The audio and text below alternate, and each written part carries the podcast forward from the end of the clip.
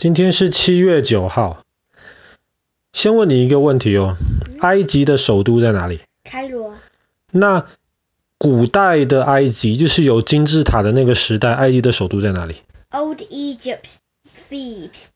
New Egypt, Memphis. 哎哎，不错吧？你还都知道。OK。我们今天要讲的跟开罗这个城市有关系。开罗这个城市，严格来说是在西元九百六十九年的今天建成的。那我们知道，开罗是整个回教世界非常重要，也是非常大的一个城市之一。那为什么会有开罗这个城市呢？那其实这个我们今天就要讲到，在穆罕默德他建立了伊斯兰教之后，那么很快很短的时间之内，在他死掉之后没有多久，其实整个阿拉伯半岛那个时候都已经被伊斯兰化了，就是那里大多数的人都已经信伊斯兰教了。然后在一百年之内就建立起了一个庞大的帝国，叫做阿拔斯帝国，或是叫做阿拉伯帝国，或是在那个时候。在那个时候，中国称呼他们为黑衣大使，因为他们像今天你看到很多阿拉伯人都是穿黑色的衣服嘛。黑衣大使，大使指的就是阿拉伯。别这么说，其实唐朝的时候哦，还跟黑衣大使跟阿拉伯帝国打了一场仗，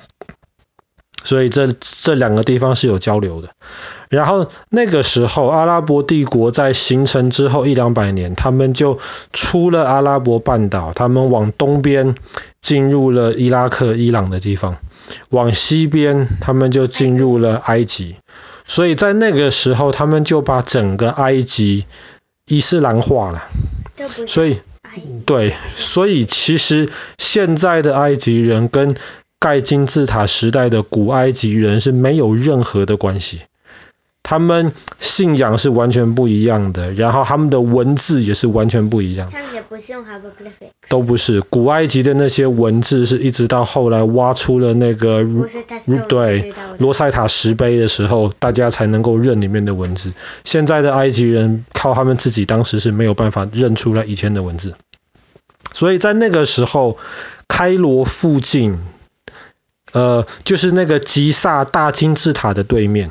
那个时候是一个城市，叫做法斯塔。那么法斯塔是那个时候阿拉伯帝国在管埃及、管北非那一块地方最重要的一个城市。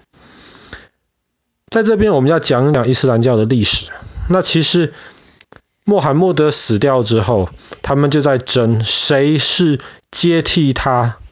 的位置的人。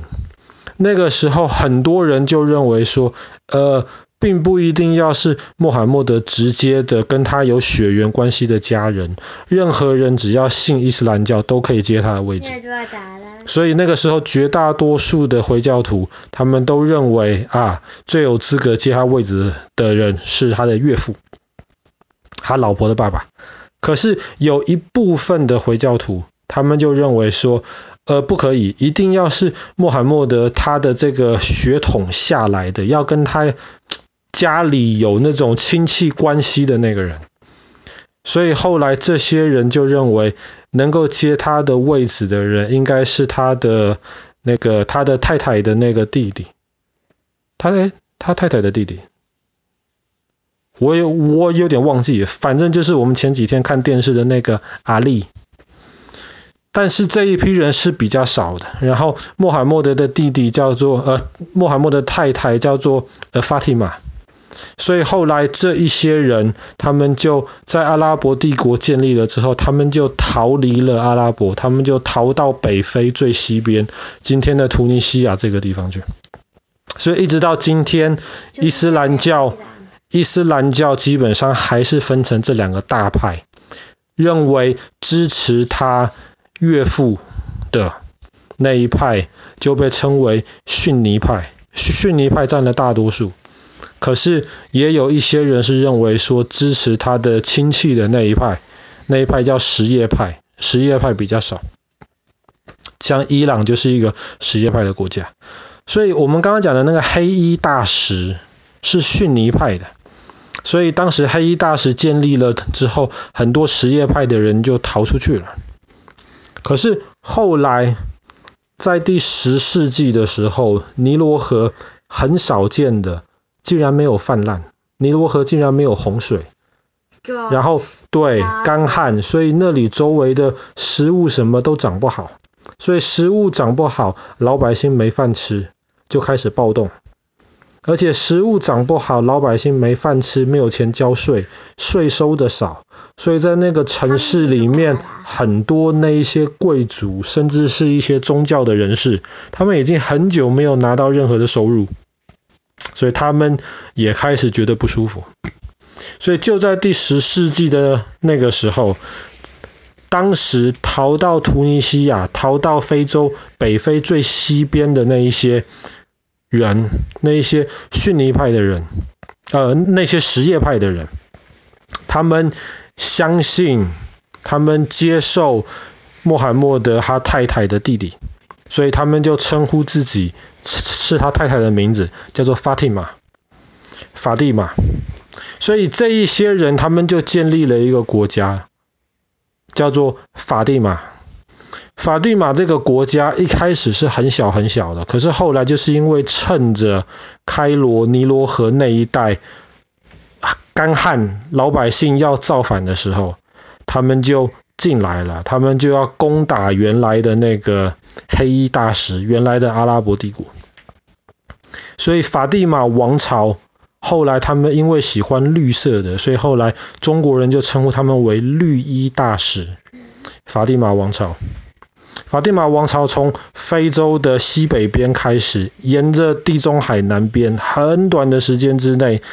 马上就逼近到开罗。嗯，那个时候没有开罗，那个时候叫做法斯塔，就逼近了法斯塔外面了。然后他们那个时候就把法斯塔这个城市给围了起来，因为这个城市很重要啊，你管了那个城市，基本上就可以管到整个埃及的部分。所以那个时候阿拉伯帝国就要派兵派人来救。所以他们当时就在吉萨的大金字塔下面打了一场仗，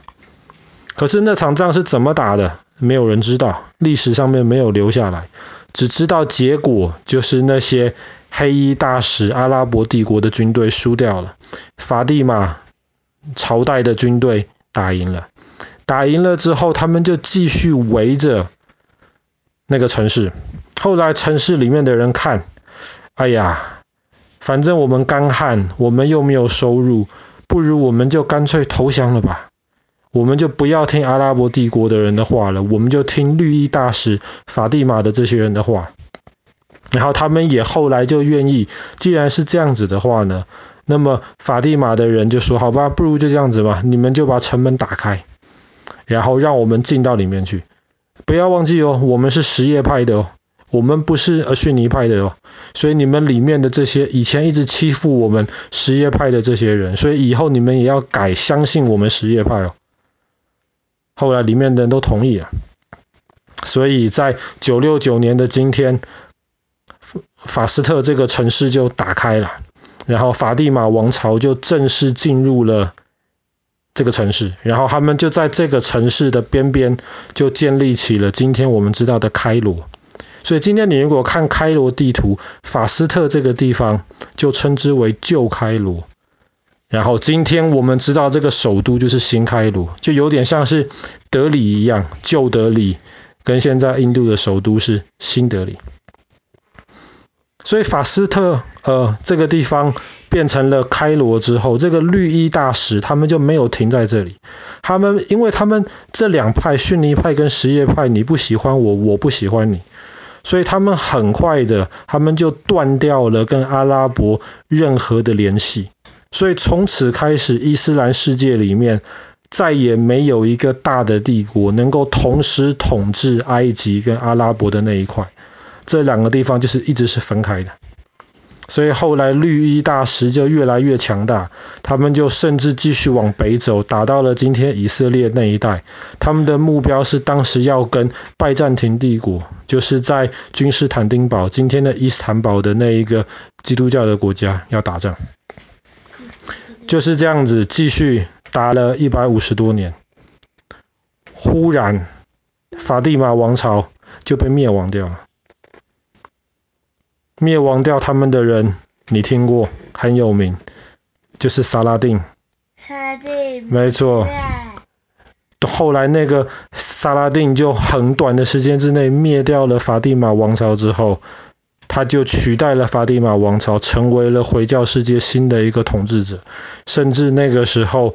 十字军他们在耶路撒冷，在以色列建立的一个国家，这个我们之前提过，也是被萨拉丁灭掉。好啦，今天的故事有点复杂，而且今天这个故事的背景，其实我们大多数都很不熟啊。在网上你看到那个维基百科关于这个法蒂玛王朝的那个资讯，其实非常非常少。所以我们今天故事就讲到这边了。在九六九年的今天，法蒂玛王朝他们进入了开罗这个地方，建立起了开罗这个城市，从此这个城市就成为回教世界里面最重要的几个大城市之一。